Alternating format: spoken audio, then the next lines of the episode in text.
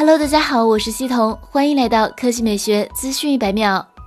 三星是第一个公开展示自拍相机专利的公司，但是 OPPO 抢先展示了集成屏内摄像头的可工作手机原型。尽管三星目前正积极考虑在明年即将推出的 Galaxy S 三十中首次配备屏内摄像头，但如果去年十二月展示的 OPPO 原型机对其新机有所帮助的话，OPPO 仍有可能率先上市。据 S Universe 在推特上爆料，三星最终可能会放弃钻孔自拍相机，从明年的 Galaxy S 系列开始配备屏内自拍摄像头。届时，没有刘海凹槽、没有打孔、没有边框的全面屏将会亮相。目前，三星正在考虑整个计划的可行性，但我们已经看到一些中国手机制造商的早期原型和专利，所以这个韩国巨人肯定不是唯一一家寻求创新的公司。实现全面屏的其他替代方案包括从上边缘弹出摄像头，或者可以旋转面向用户的后置摄像头，但这些解决方案并不太受欢迎，而且容易出现机械故障。OPPO 在二零一九年年初和年末。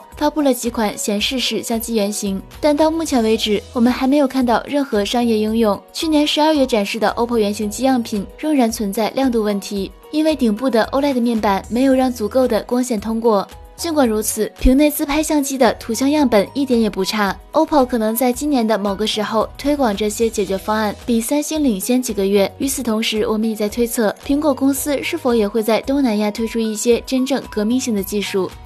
四月十日消息，海信手机官方微博宣布。四月十三日举办的二零二零中国数字阅读云大会上，海信将发布第一款彩色墨水屏手机。其实早在今年一月，海信就曾在 CS 二零二零上展示过这部手机，定位健康阅读智能手机。据了解，海信彩色墨水屏手机采用了印刷式彩色电子纸技术，可实现与黑白电子纸一样长时间阅读不伤眼的性能。它可显示四千零九十六种色彩，色彩更加柔和，延续了电子墨水屏超低功耗的特性。为用户提供多彩的健康阅读体验。除此之外，该手机内置安卓操作系统，与京东读书、掌阅、QQ 阅读、咪咕阅读、人民阅读等几大头部内容平台深度合作，打造一座随身携带的移动阅读掌上图书馆。